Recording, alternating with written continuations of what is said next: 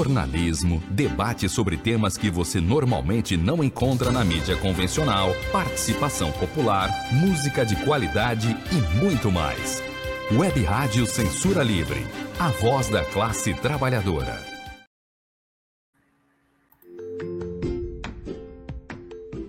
Olá, eu sou Lucília Machado, jornalista e diretora da consultoria Acessar Comunicação, Diversidade e Inclusão. Este é o podcast Acessando Lucília, que você ouve e assiste todas as terças-feiras, a partir das 18 horas, na web rádio Censura Livre, pelos canais do Facebook e do YouTube. Fique com a gente!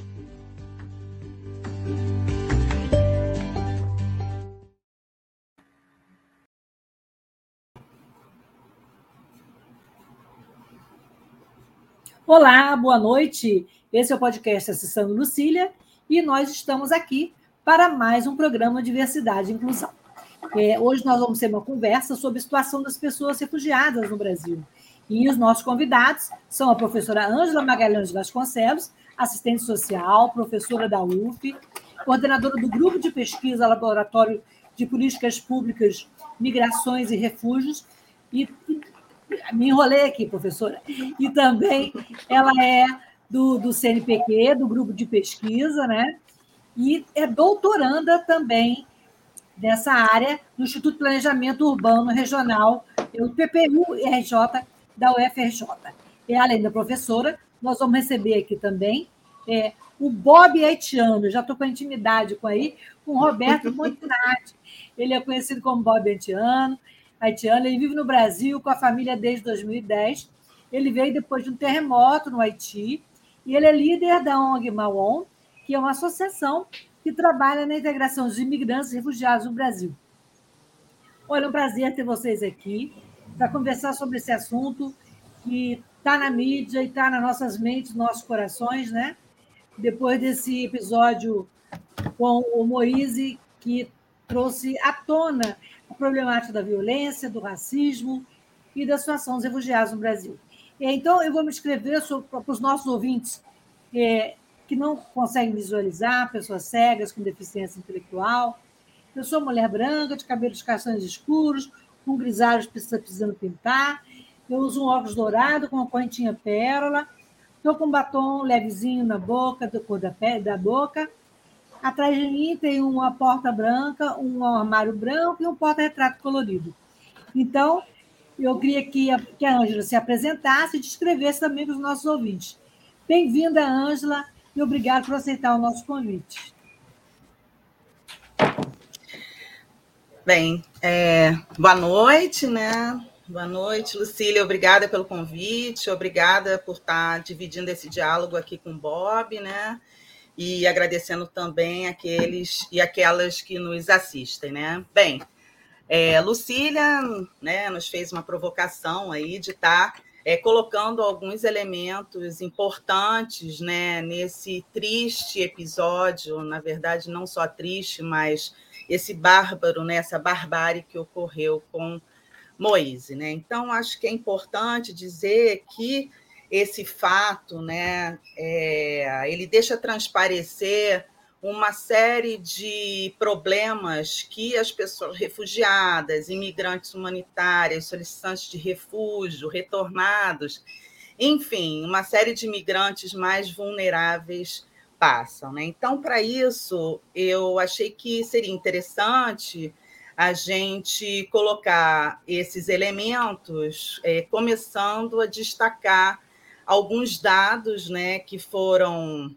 compartilhados conosco estão no Refúgio em Números, sexta edição de 2021, uma publicação que é anual do Ministério da Segurança Pública, né? Ministério de Justiça e Segurança Pública, com a pesquisa é, do OB Migra e, obviamente, o apoio do nosso Conselho Nacional de Refugiados. Né? Então, entre esses dados, né, foram compartilhados conosco em 2001, mas dizem respeito a até 2020. Então, entre 2011 e 2020, né, 265.729 imigrantes solicitaram refúgio é, no país. Né? a nacionalidade com o maior número de pessoas refugiadas reconhecidas nesse período foi a venezuelana, em função de todo o processo é, de imigração que tivemos, principalmente a partir de 2016. Né? Então, essa, essa grande imigração teve um número né, de reconhecimento de refugiados de 46.412, e, é claro, em função de um processo de, de reconhecimento de refúgio por violação de direitos humanos, que a gente chama de prima facie. Né? É, segundo número... só um minutinho. É, antes de você continuar, só apresentar o Bob e a gente volta com você? Pode ser? Claro. É, vamos lá. Bob, então eu queria que você se apresentasse aí e se inscrevesse também para o nosso público e a gente volta para a Anja contextualizar a situação aí dos refugiados no Brasil. Boa noite, boa noite a todos. Agradecer você, Lucília, pelo convite. Muito especialmente a professora Angela, que está aqui com a gente. Estou aproveitando para a gente se ver, mesmo a gente tem espaço para se comunicar, para debater rede em conjunto. Esse momento, a Covid faz a gente ter um fácil. Bom, eu é haitiano, eu sou haitiano, Bob, eu cheguei no Brasil em 2010 então, quando eu cheguei no Brasil, eu fiz uma solicitação de refúgio, porque Brasil não teve lei sobre migração atualizada. A, a, lei da migração do Brasil foi aquela lei da ditadura que será um imigrante como uma ameaça. Então, quando eu cheguei com minha família no Brasil, não teve nenhuma condição jurídica que enquadrar para eu poder solicitar um visto para eu poder ficar com minha família. Então, de 2010 até 2016, eu fiquei militante, como militante, trabalhando política pública, voluntário, começar a articular sempre ajuda, especialmente a comunidade haitianos no início, porque teve muitos haitianos de 2011 até 2014, 2015. Então, por seis anos, até junto com esse RED, onde a professora também é membro, esse rede nacional, primeiramente, rede estadual, cada estado, onde as instituições que têm interesse nessa temática se juntassem, como a UAB, a Caritas, a, Subsecretaria de Direitos Humanos, a carreira acadêmica, onde a professora enquadrar também entrar como universidade, como pesquisador, a ONU, seja, seja o IEM, então, esse, esse espaço se chama CEIPAM, que é o Comitê Estadual, facilita a gente conseguir colocar os problemas sobre essa temática migração e correr atrás da solução. E através desse espaço, junto com algumas entidades da igreja, da sociedade civil, a gente conseguiu lutar até Brasil com a nova lei sobre a migração que está em 2017. Então, é, através dessa nova lei, eu também tive direito de tirar minha permanência, minha família. E a partir de 2007, as olhares, os olhares ficou um pouco diferente no sentido de imigrante não é uma coisa qualquer que está aqui, que tem referência jurídica, tem qualidade que definir todos esses processos, seja se trata de um refugiados, e já é um imigrante com outro estatuto, porque talvez as palavras são parecidas, mas não um refugiado é um é uma pessoa talvez que um refugiado é uma pessoa que tem um, um que responder a um critério da ONU de no sentido de a pessoa sair com uma ameaça de violência, um país que está em guerra, alguns problemas de linha. Esses, esses critérios faz algumas Tipo, um congolês pode ser refugiado no Brasil. Talvez um haitiano não vai ser, porque o caso do Haiti se considera um caso humanitário. O visto do Haiti pelos um visto humanitário. Então, tem vários processos, tem outros países que não vai ser considerado como refugiado, mas pode entrar com pedido de permanência. Então, é um imigrante, mas mas do qualquer jeito, todo mundo está sofrendo mesma coisa, todo mundo está na luta para sobreviver do mesmo jeito. E nesse sentido que faz nosso irmão o Luiz atrás de vida, atrás de um lutando para para viver com a família dele e a vida dele desse jeito muito babado. Primeira coisa que eu deveria falar é a gente tem que tipo não pode nem falar sem falar esse tipo coisa não pode acontecer mais na sociedade brasileira porque é, é feio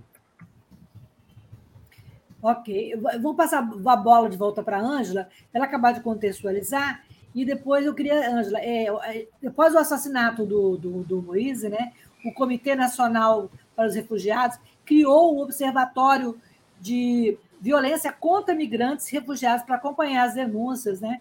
E assim, e antes disso, que instrumentos já existiam antes para que os refugiados é, tivessem um suporte, uma vida, é, digamos, é, uma vida mais digna no Brasil, Ângela? Você pode contextualizar aí a sua fala e também dizer falta política pública para incluir os refugiados no, como cidadão brasileiro, como um cidadão nesse momento no Brasil, né? com toda dignidade e respeito? Uhum. É, eu vou, enfim, continuar um pouco né, a fala e incluir essas questões que você coloca, né? Bem, então, assim, eu estava falando um pouco né, dessa das pessoas refugiadas reconhecidas nesse período de 2011 2020, o grande número de venezuelanos reconhecidos prima facie, em seguida os sírios e depois os congoleses, com 1.050 congoleses reconhecidos com status refugiado. O Bob falou muito bem, quer dizer, a gente tem um, o status de refugiado perante a legislação, o Tratado Internacional e e a Convenção de 67 sobre refugiados, e depois é, também é, aqueles refugiados reconhecidos a partir da violação dos direitos humanos, e é, que, enfim, o Bob é, já colocou, e enfim, no ano de 2020, o CONARE analisou 63.790 solicitações de refúgio, né, o maior volume da década. Isso não significa é, que tenhamos né, um número enorme de refugiados, solicitantes de refúgio, né, chega, nem chega a 1% da população é, brasileira. Né? Eu acho que é importante destacar, até para outros elementos que eu vou trazer, que o CONARE é, reconheceu, né, nesse tanto de refugiados que eu falei, um percentual de homens 51,8%, de mulheres 46,7% é, e predominantemente numa faixa etária de 25 a 39 anos de idade, que é uma faixa é, produtiva, né? Em relação a esse reconhecimento né, de refugiados, a região norte do Brasil, claro, se destaca em função é, da imigração venezuelana, apesar do processo de interiorização a partir da Operação Acolhida, mas a chegada em Roraima, depois Manaus e por aí vai é, nos municípios uh, brasileiros, né? mais 750 municípios brasileiros com interiorização da imigração venezuelana.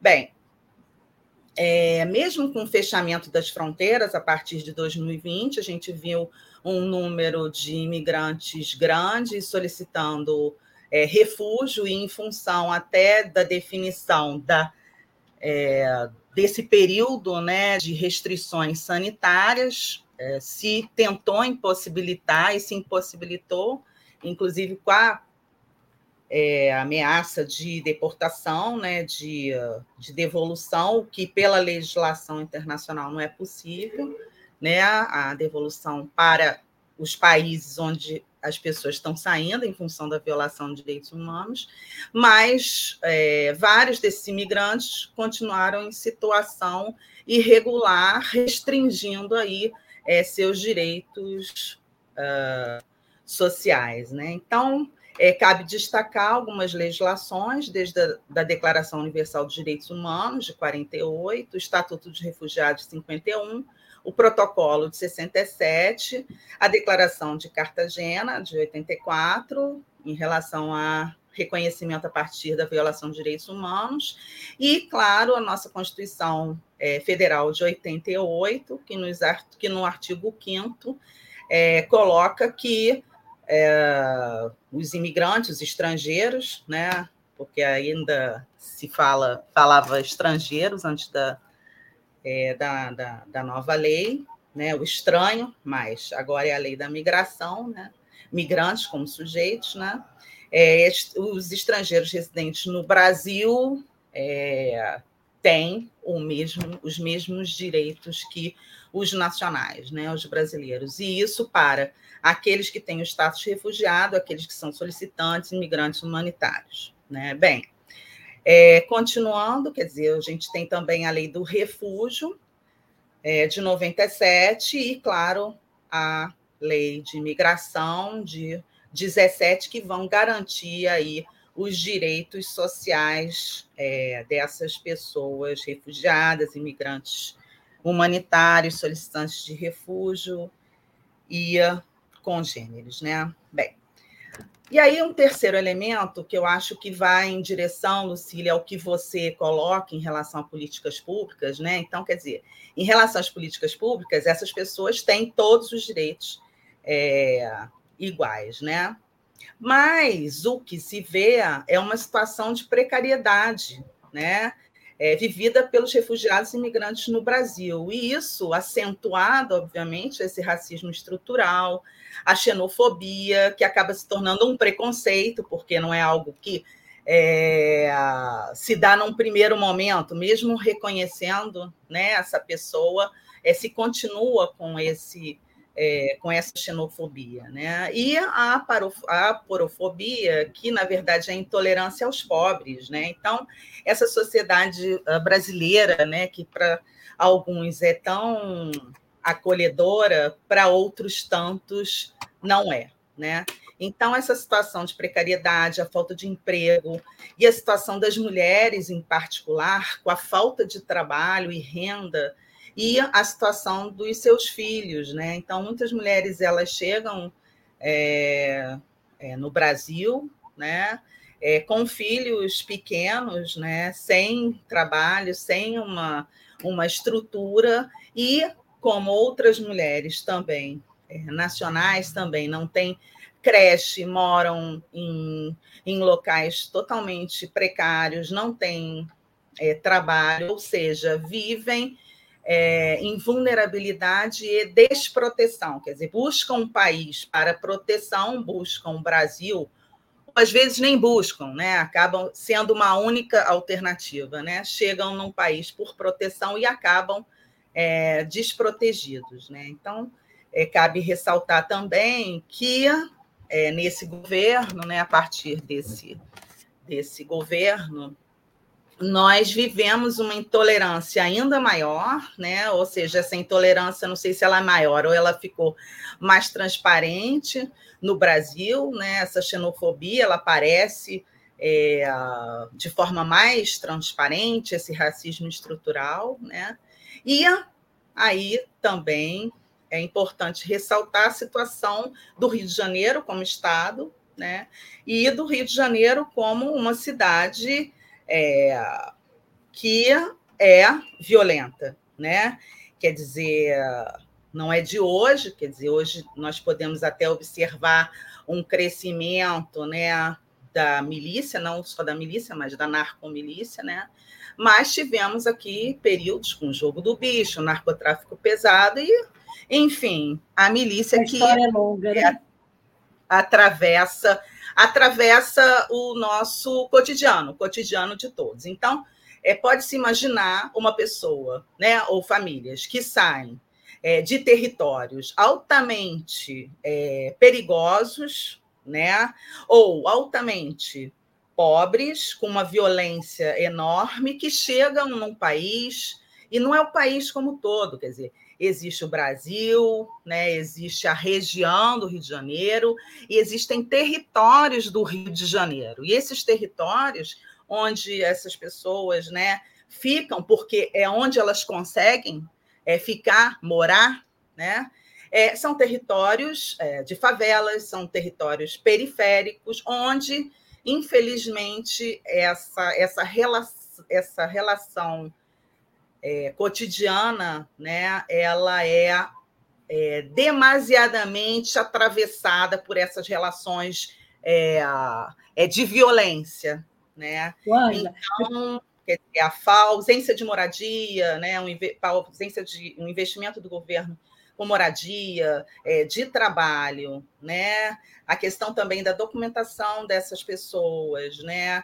Muitas vezes a não revalidação de diplomas, é, às vezes a falta da, da escola e, sobretudo, é, a falta de capacitação dos agentes públicos em reconhecer essa pessoa como um sujeito de direitos faz com que essa situação fique ainda mais é, precária. Essas pessoas vivam uma situação Entendo. ainda mais precária. Né? E aí, assim, não vou me alongar muito até para abrir, mas eu queria trazer que algumas iniciativas a partir dessa barbárie né, do, do Moise, né, e ele expressa isso que eu acabei de colocar, essa precariedade, esse trabalho precário, né, é, em que as pessoas em geral hoje né, se concentram e ele não é, não foi exceção, quer dizer, ele também se submeteu a essa a esse trabalho mais do que precário, né?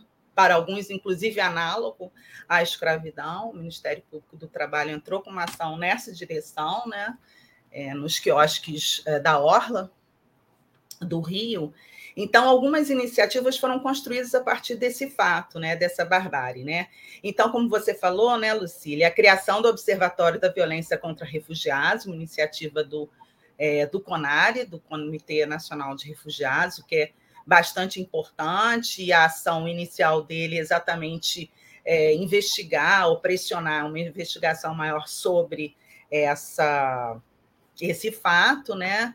É, na verdade, também uma mobilização é, das instituições para apoiar essa família, inclusive proteger essa, essa família, né? Onde ela mora. O prefeito do Rio também, ele passou a concessão do que eu acho que é família do Moise até 2030, e isso é, também com a possibilidade de ser um espaço de capacitação de pessoas é, para um trabalho que não seja informal, creio eu, né? Um, realmente um trabalho formal com direitos, né? É, o Núcleo de Atendimento a Migrantes e Refugiados da Secretaria Municipal de Direitos Humanos de Niterói também passou a levar é, o nome né, do Moís, eu acho que é uma iniciativa importante, é, no município, né? mas, entre outras. Né? Mas, assim, o que eu quero terminar colocando é que essas iniciativas são é, muito importantes, o movimento do, do, do nosso comitê é, estadual, que também o Bob já se reportou, é, são muito importantes, mas, de fato, precisa haver planos, né, planejamento para que existam políticas públicas, inclusive uma política pública é, no Rio de Janeiro, que eu sei que está em construção, mas nos municípios em geral, com conselhos, com um orçamento, assim como em São Paulo para que exista, inclusive, uma, uma participação paritária, governo e sociedade civil. A gente acaba vendo a sociedade civil é, sempre estando é, mais presente, e no caso dos migrantes e refugiados, os organismos internacionais, né, como aqui no e OIM e as suas e o sistema ONU em geral, as instituições do sistema ONU, que são fundamentais, importantíssimas, têm sido importantíssimos, mas é fundamental que o governo, através das suas políticas públicas locais, regionais, né, e né, nacionais, é, de fato imprimam com responsabilidade, né, é, nesses conselhos uma proteção maior para essa população migrante e refugiada. Então, assim, eu fico Maravilha. por aqui, tá? E Vou aí passar para o Bob. Bob também falar. Obrigada. Bob, puxa, não, puxando é, o fio, a, o fio da meada, né, que a professora Ângela trouxe, né, a gente sabe que quando a gente estuda a política migratória brasileira, a gente vê que o Brasil não é tão amigável e aberto aos imigrantes quando o Estado brasileiro faz parceria nos fóruns internacionais, né, quando se coloca lá. E há claramente esse recorte de interesse por uma migração chamada imigração qualificada, né? que muitas vezes marginaliza os migrantes é, de, de, por exemplo, do seu país, né, que é o Haiti. Né? Como é que foi a sua trajetória de chegar e como é que você está vivendo nessa pandemia?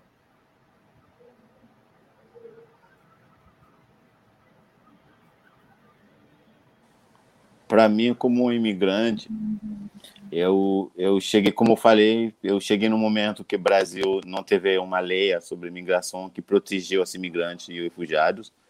Peguei seis anos de não tem direito de trabalhar, não tem direito de, de exercer meus direitos para se eu quero comprar um celular precisa de um amigo para comprar qualquer coisa. Então eu peguei um momento difícil, prejudicado pelas questões de falta lei. Então a partir da nova lei da migração, hoje qualquer imigrante que chegar no Brasil vai poder enquadrar, vai poder encaixar numa num, num das leis ou um decreto que facilitar essa pessoa logo tem um direito de trabalhar. Então, hoje as questões de direito social, como a professora fala, tá tudo pronto, mas na hora de viver, de, de andar na sociedade, de, de dia a dias. Então é aí que começa a complicar, porque Brasil já tem um problema deles, que se trata de desigualdades sociais, se trata de racismo, que se trata de homofobia. Então, esses problemas, quando os imigrantes chegam, seja falando de imigrante, até a gente tem um bloco de carnaval que tem oito países diferentes, mais de dez países diferentes tocando junto. Então, é para saber cada país é uma cultura diferente. Então, um congolês e um haitiano não vai reagir do mesmo jeito contra racismo, não vai reagir do mesmo jeito contra xenofobia, não vai reagir do mesmo jeito se se tratar de um abuso policial. Um venezuelano é diferente de um, um sírio. Então, as, as diferenças culturais faz nossa vida ficar ainda mais complicado porque não é porque a solução que funciona pelos congoleses não vai funcionar pelos venezuelanos. Mesmo as instituições da sociedade civil têm tudo, uma estrutura para ajuda, esse RED que a gente está falando, que tem ONG, que tem tudo, OAB, Defensor Pública, tipo, para poder responder em qualquer caso, mas cada caso é um caso, cada país, cada isso, indivíduo é um caso, até nas leis, porque tem leis que, que aplica só para venezuelanos, tem alguns decretos é só pelos haitianos. Então, é um jogo que os imigrantes entendem e já estava a situação geral já estava difícil há um bom tempo, mas a pandemia faz a vida desses imigrantes virou ainda pior, porque a gente está falando de esses imigrantes, eles não estão tá na Alemanha, ele não está num país que tem uma economia sólida, que tem um, uma moeda muito competitiva internacionalmente. Então, são as pe pessoas que precisam trabalhar para enviar dinheiro no país deles, precisa trocar reais depois de receber salário para enviar para a família em dólares. Então, é um, é um, exército muito difícil e entendendo também os brasileiros, seja as, as pequenas empresas, as lojas, os lugares que contratam eles também, algumas que ficam fechado a pandemia tudo, na hora de volta precisar um, um acordo para voltar a trabalhar, um, fechar um acordo, alguém está tirando no lado deles. É, é uma situação muito complicada, sem pensar na quem tem pensamento de abusar mesmo, de aproveitar, o cara não entender o português bem, vamos botar ele para trabalhar no pior coisa possível e pagar eles o pior salário possível. Então, esse é um, é um, é um, um, um fato, mas às vezes eu não, não penso por que é um imigrante, porque é nosso Brasil. Porque o que, que aconteceu com Moisés, para mim hoje, como imigrante, é duro de falar isso. Eu tenho relação com família, tudo bem, eu estou sofrendo pela família. Mas já tem outro caso de brasileiros que aconteceu que já tá me dá dói de cabeça, porque essas coisas eu não senti bem enquanto estou vendo esses abusos, crime, violência, eu me senti mal. Então, o, o, o negro que foi morto pelo vizinho policial, ex-policial, não sei o quê, é pior do que Moisés. Talvez Moisés reclamar uma coisa. Moisés estava querendo o cara entrar na casa dele, mata ele, está na terra dele. entendeu? O jovem que foi sair comprar pão e, e polícia está preso ainda, o jovem negro no Jacaré, é, é Brasil, é nosso Brasil. Então, não é uma questão de, ah, porque ser congolês, porque ser haitiano vai. Faça pior porque você não entende, você não sabe Barra da Tijuca é lugar da milícia. Todo mundo sabia isso. Então, talvez um congolês jovem que não entende isso, que pode até chegar lá, dormir lá, frequentar pessoas lá, mas de Barra da Tijuca até Campo Grande, todo imigrante, todo mundo sabe, se você está vendendo uma bala, tem que pagar uma coisa embaixo da mesa para o comandante, para o chefão do bairro. Então, esse é o Brasil. E as questões da educação também faz. Tem brasileiro que me pergunta: olha, você está muito feliz aqui porque você está aproveitando a praia. Ah, porque, porque Haiti tem praia mais bonita do que Brasil. Haiti é no Caribe. A ilha Tataluga é no Haiti. Mas se a pessoa não saber, a pessoa não tem uma educa... geografia, tem gente que fala para mim: você saiu de onde, angolano? Você fala, eu sou do Haiti. Ah, lá na Angola é guerra pessoa não entende que Haiti é na América Central, é Caribe.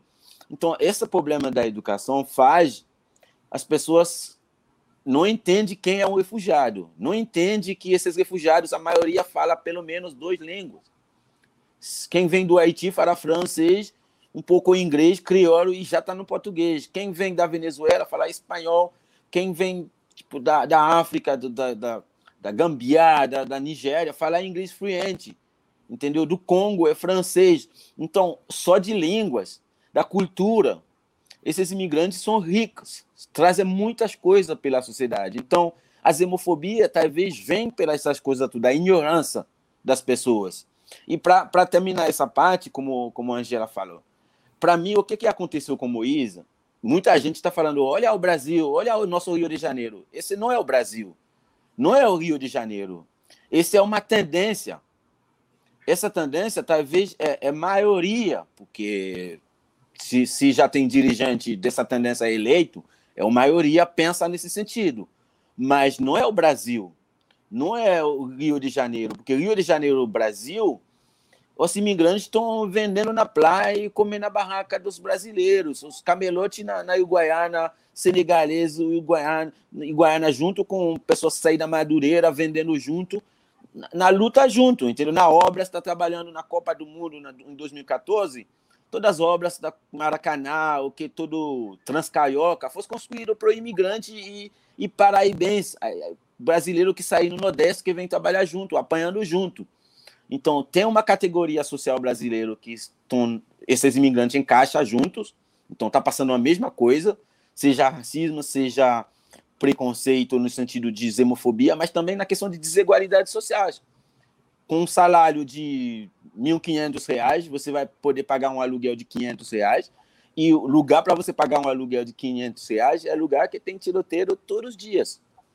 Então, a realidade da vida dos imigrantes, a gente não pode também ficar ingrato com a sociedade brasileira. Para mim, desde minha chegada aqui em 2010, que está acolhendo, que está recebendo, entendeu? Imigrantes não falam português na rua, imigrantes vêm trabalhar, mas não entendem onde pegar o ônibus, imigrantes precisa ajuda. Tem ONG, tem todo mundo está ajudando, mas dias, dias, o cara passar toda a pandemia, não conseguiu trabalhar, o dono da casa não expulsa ele, entendeu? Tem muitas imigrantes que fica dívida não sei qual compromisso com o dono do, da casa, porque todo mundo que está vendendo na praia, que estava vendendo no, na rua, a maioria são empreendedores, tipo com MEI, a maioria dos imigrantes está tentando se virar com a barraca de comida, com a barraca de artesanato, com na rua vender óculos, os senegaleses, os congoleses, todo mundo ficar quase esses dois anos da pandemia sem trabalhar e deveria pagar conta, deveria fazer tudo. Então, tem uma relação boa com a sociedade, mas esse pensamento de matar o outro. Quem não é americano, quem é Donald Trump não é bem-vindo, quem não é rico não é amigos. Então, esse pensamento, a gente sabe. A gente não, não é bobo, a gente sabe onde que vem esse pensamento. E a gente sabe quem são nossos amigos também. Os movimentos negros respondem muito bem.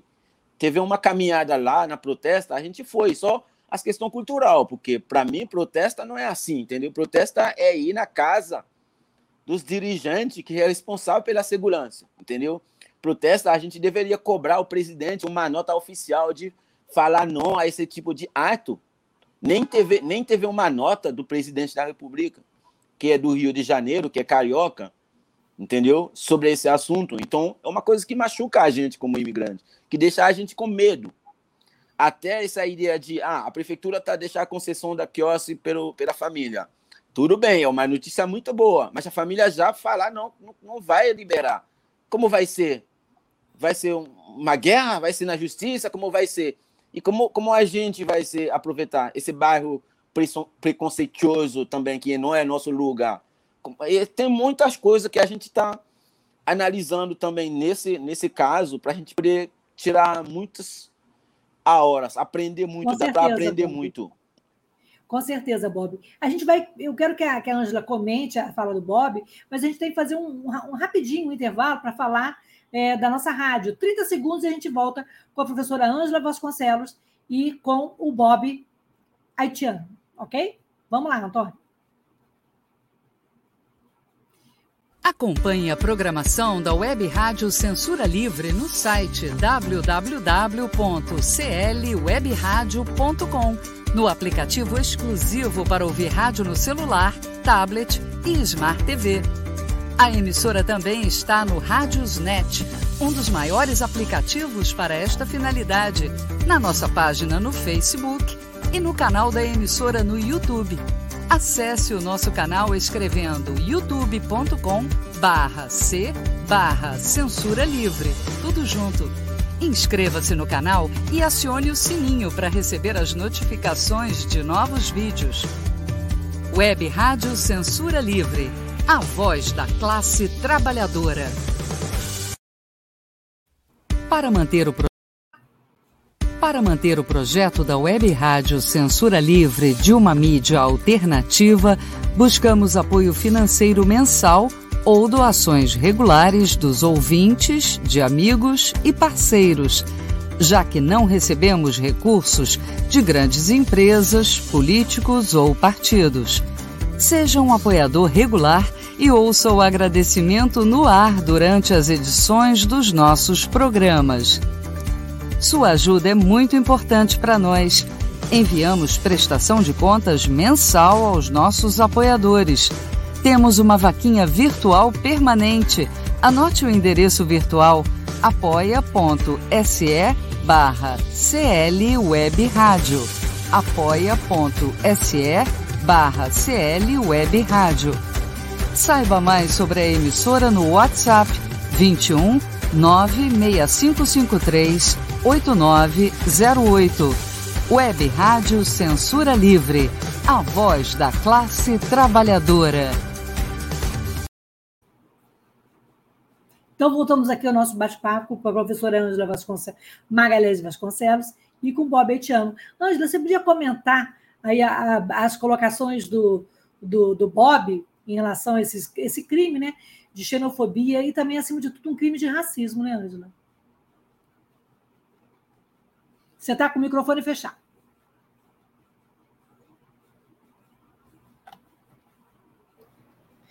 Bem, o Bob fez é, intervenções muito importantes, né? Eu acho que assim, é, a primeira, né, a questão da desigualdade, o povo, a população migrante, refugiada, acaba é, ficando muitas vezes numa condição semelhante. Quer dizer, ela vem de um local que já tem desproteção e entra aqui num outro território desprotegida, né? É, precarizada, né? Então, acho que isso é algo para se destacar. Eu já havia colocado em relação ao Rio de Janeiro a questão da moradia nas periferias, né? É, nas favelas, né? Então, a precariedade e também o, a dificuldade de acesso, talvez maior, talvez não, maior dos migrantes e refugiados aos serviços públicos por falta de conhecimento, de capacitação desses agentes públicos, né? Eu acho que na pandemia, Bob está muito mais lembrado do que eu, porque o Bob foi para a rua fazer, é, junto com uma série de outras pessoas, fazer doações né, de cestas básicas, né? Então, assim, a dificuldade que essas pessoas é, passaram, né? A precariza precarização enorme. Então, acho que isso é um ponto de destaque. O outro, assim, que me chama atenção, né, Bob, é que mesmo com tudo isso, né, é, ainda se vê um lado que é positivo, né? Porque tem também uma é uma sociedade civil ou parte dela, né, que apoia, né, é, essa população migrante e refugiada. Mas eu creio, né, a minha observação é que a, isso é maravilhoso, mas que, de fato, o governo, através de políticas públicas, tem que dar esse apoio, porque é um direito. Né? O migrante refugiado é cidadão e cidadã desse país, né? frente à legislação. Uma outra, é, uma outra observação, né? é, que também Bob colocou, acho que é, de maneira importante, quer dizer, é, o Moise é um jovem como outros é, também, né? É, que muitas vezes não reconhecem, né? É, não reconhecem essas relações mais é, complicadas, né? É, do mundo do trabalho, do, do cotidiano, né? E então, acho que isso também foi uma observação é, importante que o Bob nos traz, né? Mas, sobretudo, assim, de continuar no país, né, Bob? Você, né? De continuar no país com uma família e com uma ONG importante, representativa e que trabalha é, pesadamente, a gente sabe que trabalha pesadamente no, Maon não chegou, né? Hoje com reconhecimento à toa, foi um processo de trabalho duro e de precariedade também, né? Então, assim, eu acho que isso é importante e o respeito das comunidades entre si, né? Eu acho que das comunidades, quer dizer, a comunidade congolesa, a comunidade venezuelana, a comunidade é, haitiana, senegalesa, quer dizer, um respeito, é, um respeito entre essas uh, diferentes nacionalidades, colocando como ponto central a importância da diversidade e da interculturalidade. Eu acho que essa é a base que a gente tem que, é, que seguir. Então, assim, eu, eu, eu acho que são destaques na fala do, é, do Bob, e que, sobretudo, a luta é, continua, não é um oferecimento aqui ou uma iniciativa ali. É, que vão resolver a situação, mas que a, luta e a resistência continuam. Né? Acho que é. Anja, essa destaque. semana o Papa é, Francisco falou na TV italiana é, da necessidade de acolher os refugiados, né, do papel da igreja. Como é que você vê o papel da igreja, sobretudo aí com a Arquidiocese do Rio, e também a nível nacional, né, é, nesse trabalho com os refugiados? Olha, eu acho que é, todas as religiões, né, independente de ser católico ou não, né, algumas mais, outras menos, é, apoiam né, a, a, pessoa refugiada, migrante. Né? Agora, em relação ao Rio de Janeiro, a gente não pode é, deixar de falar da importância da Caritas do Rio, que é apoiada pela Arquidiocese. Há mais de 40 anos é um apoio é, total, geral, restrito dessa é, dessa instituição, que até se tornou ONG, né, o Programa de Apoio a Refugiados e Solicitantes, Pares Caritas, né? Então, acho que isso é importante de ser é, dito, né? A Caritas de São Paulo, que faz um trabalho também importante, e as outras Caritas do Brasil que acolhem, e não só acolhem, né? Mas é, dão apoio ao processo de integração local dessas pessoas, né? Claro, também no, Rio, no caso do Rio de Janeiro, com apoio do Alto Comissariado das Nações Unidas, com, com projeto também com, com a Organização é, Internacional é, para Migrantes, né? a OIM, mas, é, sobretudo, uma equipe firme, forte, que está é, sempre conosco, não só discutindo na tese, mas efetivamente na ação. Eu acho que isso a gente pode é, falar fazendo uma articulação no Rio com a arquidiocese. Né? Mas então, eu acho que também quero destacar que a Caritas em nenhum momento se coloca dessa forma. Essa é a minha visão, não só como pessoa, mas como pesquisadora. Né? É, vou passar para o Bob, pode comentar, mas eu também queria que o Bob falasse um pouco é, sobre o, o, o, trabalho da ONG, da Marrom, né? da importância é, dessa articulação para a sobrevivência dos refugiados e o fortalecimento da luta contra a xenofobia e também contra a violência. Bom, para continuar sobre o papel da igreja, não é, não é só a Caritas na geral, mas a igreja, especialmente a igreja católica, tipo, São Paulo tem um padre, Curitiba tem um padre, Brasília tem um imã, tem algumas personalidades na igreja católica que ficou como defensor direto dos imigrantes, se, quando se tratar de políticas públicas, quando se tratar de dialogar com o governo também. Então, não, não pode esquecer isso. Sobre o trabalho da Marrom, como você fala, a gente entrou no papel da integração, como eu falei, a integração, porque na, na vida do imigrante tem várias etapas. Tem etapa na chegada, que é o processo de acolhimento, acolhido, é onde a Marrom não faz muitas coisas, porque a gente não tem uma estrutura de, de receber, de, de um abrigo para atender pessoas que não têm moradia. A gente não tem esse braço, não tem financiamento para isso e não pretende atuar nessa parte. Quando a gente fala de integração, a gente vê, primeira coisa, precisa de uma documentação legal, tudo em dia, seja a carteira do trabalho, a RNM, o RG, o, RG, o, o, o protocolo de refúgio. Então, essa parte de documento, CPF, tudo tem que ser atualizado. Filho nasceu no Brasil, precisa de documento. Aí, casamento, cartório, tudo, toda essa parte, a gente tem dois advogados brasileiros que estão tá na equipe, que cuidam dessa parte e que fica dialogando com a Polícia Federal, a CONAR, se se tratar de solicitado de refúgio, com o Ministério da Justiça, naturalização. Então, tem um braço jurídico que cuida da parte de regularização. Esse é o primeiro passo. O segundo passo é português fala português, a gente tem um, um curso português que é um português mais entender a cidade, um português que para você saber o que, que é um carioca, o que, que é um paulista, o que, que é um gaúcho, como, como andar, sair de zona norte para zona sul, como sair de zona sul para zona oeste, quais são os pontos turísticos, como você vira, como reagir aos cariocas, se você precisa ajuda, como abordar é um curso que faz a pessoa falar português, mas no final a pessoa está pronto para ir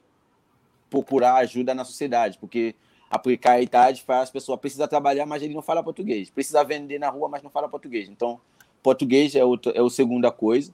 Depois a gente tem um projeto que chama empregadorismo. Empregadorismo é uma mistura de empregabilidade e empreendedorismo, onde a gente fazer duas trilhas, uma que é para quem quer ser CLT, quer ser contratar para trabalhar como com carteira assinada, e outra trilha para quem já teve um negócio no país de origem ou que pretende, que sempre sonhar ser empreendedor. Brasil oferece essa oportunidade com o Sebrae, com algumas parceiros, para poder abrir seu meio e poder montar seu modelo de negócio. Também tem uma equipe profissional brasileiros que faz essa parte pedagógica, tipo, responsabilidade e dever dos, dos MEIs. Então, as questões de um plano financeiro, um, um plano marketing para apresentar seu negócio, para ter um logomarca, para saber onde vende na cidade. E depois a gente desenvolver a atividade de integração mesmo, como feira gastronômica, eventos, onde essas pessoas conseguiu apresentar a cultura deles e a sociedade também interagir, seja comendo, seja dançando, seja fazer um curso de língua com, com esses imigrantes refugiados, seja aprender a dançar com o refugiado imigrante, aprender a tocar um instrumento, percussão da África. Então, essas atividades junto fazem um pacote de integração, aonde os brasileiros entender melhor, porque a maioria dos casos de preconceito é porque não entende que esses imigrantes têm coisa para oferecer. E a, a parte de educação, que é pedagógica, no sentido de orientação, pelos imigrantes para as questões de geração de rendas, porque a gente sabe tudo essas atividades é para facilitar eles terem uma renda definindo, como falei, precisa pagar as contas aqui no Brasil e mandar pela família. Então, imigrante sempre está fazendo conta, sempre está precisa um, um rendas definido. Então, esses projetos a gente tem apoio, teve apoio da Mitsubishi Corporation, depois vem a OIM, que é a Organização Internacional pela Migração, e agora a gente está finalizando um processo com a FAPES também, que vai apoiar esse tipo de ações que eu falei para você. A gente não fazer muitas coisas no sentido misturando um monte de coisa, eu sou imigrante, eu preciso fazer uma coisa que dá um, um, resultado rápido e que impacta de verdade, porque eu não posso ficar enrolar, enrolar e não, não resolve uma coisa na vida das pessoas.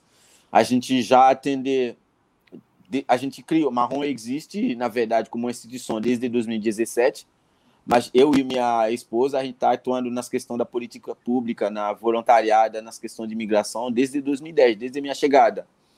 Então, nas questões de regularização migratória, a gente já atender mais de mil imigrantes de todas as nacionalidades, mas sempre vai ter uma maioria haitianos, porque eu sou haitiano, mas a gente atende todas as nacionalidades e esses projetos que está acontecendo agora com o IEM, a maioria são beneficiários, são venezuelanos, porque a professora Angela falou hoje, se você quer saber qual nacionalidade é mais vulnerável, pode falar são os venezuelanos, porque são eles que são novos, que não tem um rede tanto forte, porque a professora fala isso também. Cada nacionalidade tem um movimento, tem uma associação, tem um rede de rede congolês, os congoleses. Então, o presidente da associação congolesa tem eleição, é mais sólido quanto um congolês está na situação difícil, é mais sólido, é mais fácil eles entre si procura ajuda e resolve. Quanto um haitiano tem associação haitiano, tem rede haitianos, tudo bem. Mas os venezuelanos, eles são novos, eles não têm algumas referências, alguns movimentos venezuelanos para poder ajudar eles. Então, é mais fácil você encontrar família venezuelanos na rua, muitas situações complicadas. Então, esses projetos são mais dedicados pelos venezuelanos, no sentido de mais vulnerável. Mas, na geral, ações como a professora está falando de doações, doações de cesta básica, desde a pandemia, a gente começar a atender famílias que precisam cesta básica. Então, a gente teve um ritmo de 200 por mês, quanto parou a pandemia, a gente diminui agora 100 por mês, e hoje a gente está ficando com 50 por mês, porque todo mundo está quase voltando trabalhando, as demandas estão diminuindo, mas temos esse programa que não é um, um programa que que envolve a, a integração, mas talvez tem gente que já foi integrar, mas que caiu na vulnerabilidade de novo, que precisa de uma cesta básica. Pessoa pode ter um negócio, o negócio dele faliu, então não conseguiu vender mais, MEI foi sujo, CPF foi sujo porque não paga a taxa do MEI, então vira uma situação complicada, precisa. Então sempre é bom olhar com, com esse olhar, tipo, é um público vulnerável, mesmo tipo, eu como Bob, que tem uma ONG que tem todo o suporte, que tem muitas possibilidades, quando o meu filho nasceu no meio da pandemia, eu senti a vulnerabilidade, porque não teve nenhuma família para para me ajudar, não teve ninguém para guardar as crianças que eu teve em casa para ficar no hospital com minha esposa.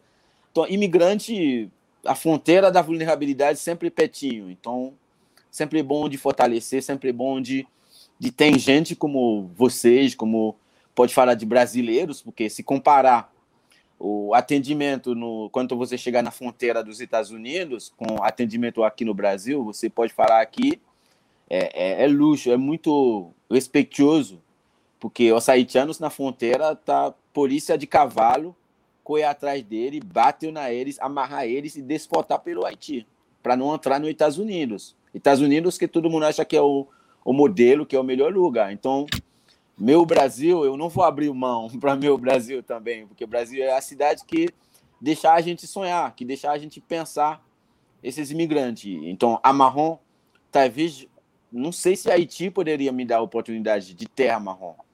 Haiti eu teve muitas experiências de trabalhar como, como articulador, trabalhar na ONG, eu já tive essa experiência de desenvolver projeto social, mas é sempre com alguém ou para alguém. Mas hoje eu sou líder do meu projeto. Então, Brasil não é é isso, é, é muito contradição de, de falar. É chora, é amor, é tristeza. Então é isso que é nosso Brasil. Muito bom. Ângela, é, o nosso tempo está terminando, mas eu queria que você comentasse a importância das ONGs e também essa situação dos venezuelanos no Brasil. Ainda chegou muitos imigrantes aqui, por que, que eles são considerados o calo da, da imigração? Está sem som. Considerado o quê? O calo, né? O calo da imigração. Ah aquele ponto. É, não, não, colocaria que é o calo, acho que. o, acho que eu exagerei, né? É, bastante. Mas de todo caso, em todo caso, quer dizer, os venezuelanos continuam chegando, né? É, a operação acolhida desde 2018, ela faz o programa, está, enfim, envolvendo o programa de interiorização, são 752 municípios já com, com venezuelanos, mas eu acho que é importante destacar que é, a experiência local é diferenciada para esses venezuelanos. Em alguns municípios e territórios dos municípios é bem sucedido. Então, no sul você tem é, cidades onde essa imigração ela de fato teve uma integração local em função de um trabalho. Muitos já partiram, né? É, de Boa Vista ou de Manaus já com a possibilidade de um trabalho, né? E também é, de moradia ou abrigo. Mas essa situação ela não é, é, vamos dizer assim, ela não é comum aos outros é, municípios. Né? Aqui no Rio de Janeiro, na cidade do Rio de Janeiro, é, tem, apesar né, de recebermos venezuelanos e venezuelanas dentro do, do da Operação Acolhida, né?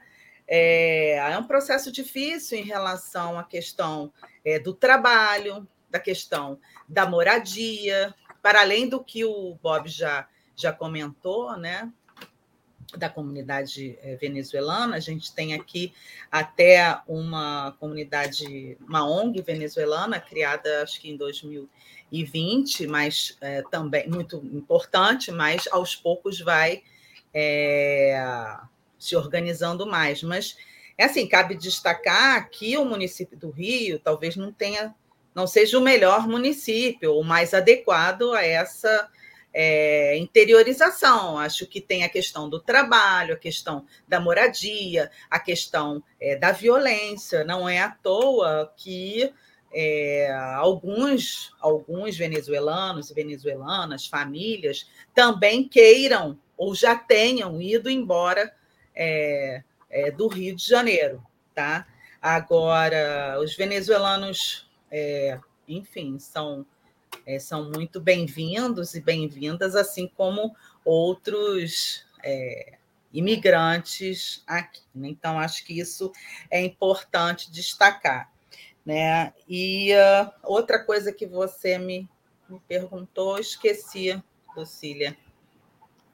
Não, foi sobre a ONG do da, da, da ah, sim, eu acho que as organizações não governamentais, né, é, da sociedade civil, nem todas, eu conheço algumas, mas as que eu conheço são muito representativas e não são de hoje, são de décadas, né? A sociedade civil é, sempre esteve presente na luta em apoio a esses migrantes e refugiados. Não fosse a sociedade civil há décadas e também atualmente, inclusive na própria imigração venezuelana, a situação seria muitíssimo mais difícil. Né? O acolhimento dessas organizações, algumas delas com apoio, é, seja da Acnur, seja do AIM, outras é, parceiras implementadoras, é crucial nesse, nesse processo. Por isso eu digo e reitero né, a importância do governo, de fato, assumir essas políticas públicas né, é, assumir o papel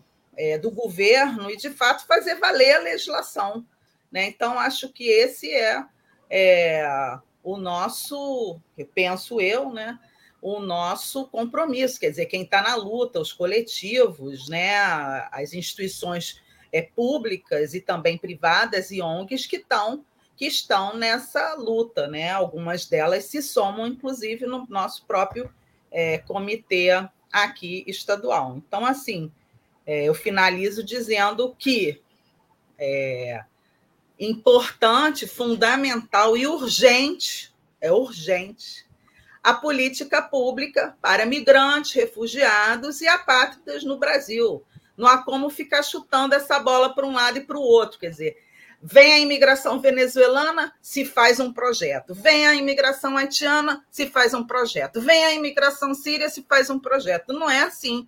Né? Existem peculiaridades, mas tem que haver uma política central. E ela tem que ser descentralizada. Né? É isso. Ângela, muito obrigada pela sua participação. E eu queria passar para o Bob fazer as suas considerações finais e também falar da importância dessa política unificada que a Ângela tão bem colocou aqui. Bom, a impotência sempre na hora de as pessoas vão poder defender os direitos deles, vai fazer muitas diferenças, porque a questão de direito trabalhístico, aí os imigrantes, talvez na hora de defender os direitos deles, nem sabem onde vai, onde procura. As questões de validação de diploma, porque até pelos venezuelanos, a maioria deles vem aqui com muita competência, um background muito forte, seja como engenheiro, como médico, como muitas deles já teve competência na Venezuela, mas quando chegar aqui, para validar esse diploma deles, aí eles começam a trabalhar na padaria, no lanchonete, aí entrar na vulnerabilidade. Uma pessoa que poderia trabalhar, que poderia ajudar Brasil, ajudar a economia do país. Os, os haitianos que vêm aqui para estudar, algumas jovens conseguiu estudar, fazer faculdade congolês. Depois de fazer faculdade, todo mundo é embora, vai para o Canadá, vai para outro país. Brasil poderia ter uma política de, olha, Vamos mapear esse imigrante que foi estudado, que foi capacitado, formado aqui no Brasil, para colocar eles para trabalhar pelo país, para desenvolver, para fazer o país mais, mais forte. Então, como eu sempre falo, imigrante, imigração não é uma coisa que, que, que, que diminuiu, ou que, que até tem gente que fala, ah, imigrante vem aqui para roubar nosso emprego. Não, se você viu na Inglaterra, foi muito médico imigrante que trabalha no Covid médico que foi formado na Inglaterra depois que virou imigrante, depois que, que formado depois que virou que está atendendo pessoas no Covid. A maioria das seleções europeias no esporte, as delegações do esporte estão ganhando medalha com filho de imigrante, com imigrante na seleção francesa, na seleção alemã, tem negão, tem todo mundo. Então, é um, tem que aproveitar melhor esse, esse, esse, essas políticas públicas. A gente não está querendo pedindo, pedindo sempre, ah, fazer para a gente, fazer para a gente. Não, valorizar também, dar voz para esse imigrante. Eles têm muitas coisas para falar, a gente tem muitas coisas para falar. Muito bom. E para terminar, a gente não termina, essa conversa continua nas redes, continua nas ruas, né? E o pesquisador da questão migratória da Universidade Federal de Roraima, João Carlos que ele falou que, no caso do concreto do Moisés, né, ele diz que está convencido que houve um cruzamento de, de, de, de, crimes, né, que é a xenofobia, o racismo e a profobia, como a Ângela já tinha falado antes, que é, é o crime a, a, contra as pessoas pobres. Né? E eu acho que esse encontro, nosso encontro aqui com o Bob, com a Ângela, eu espero que ele tenha sido um alerta, né? e é preciso esclarecer que a imigração ela tem fundamento jurídico, tem um artigo, o artigo 13 da Declaração dos Direitos Humanos, ela né, tem todo. Só um instante, Declaração dos Direitos Humanos, diz que, eu vou ler aqui, porque eu não consegui guardar aqui, peraí. É, todos, ser humano, tem direito à liberdade de locomoção, residência dentro das fronteiras em cada estado. Todo ser humano tem o direito de deixar qualquer país, inclusive o seu próprio país, e a esse regressar. Então, espero que enquanto você estiver aqui, a luta continue e com aparato e com apoio Ótimo. de instituições, de ONGs. E obrigada a você, obrigada, Ângela. E a gente continua na próxima terça-feira. A gente se encontra aqui com mais um tema de diversidade e inclusão. Gratidão a vocês, muito bom ter vocês aqui comigo. Ah, e antes muito de terminar, obrigado. eu vou destacar aqui a participação de um ouvinte que a gente acabou não colocando aqui, porque o papo foi muito bom e muito muita coisa para falar, muita coisa para registrar, né, Antônio? Então, vamos passar aqui. É, é, a, a Ruth Guzmão diz parabéns pelo importante debate.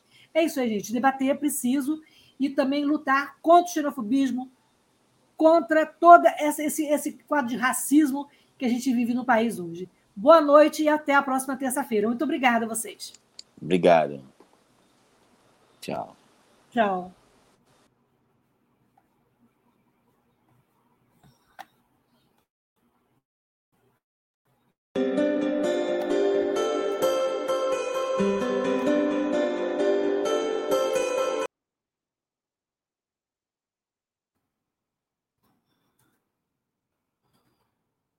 Jornalismo, debate sobre temas que você normalmente não encontra na mídia convencional, participação popular, música de qualidade e muito mais. Web Rádio Censura Livre, a voz da classe trabalhadora. Olá, eu sou Lucília Machado, jornalista e diretora da consultoria Cessar Comunicação, Diversidade e Inclusão. Este é o podcast Acessando Lucília que você ouve e assiste todas as terças-feiras, a partir das 18 horas, na web rádio Censura Livre, pelos canais do Facebook e do YouTube. Fique com a gente!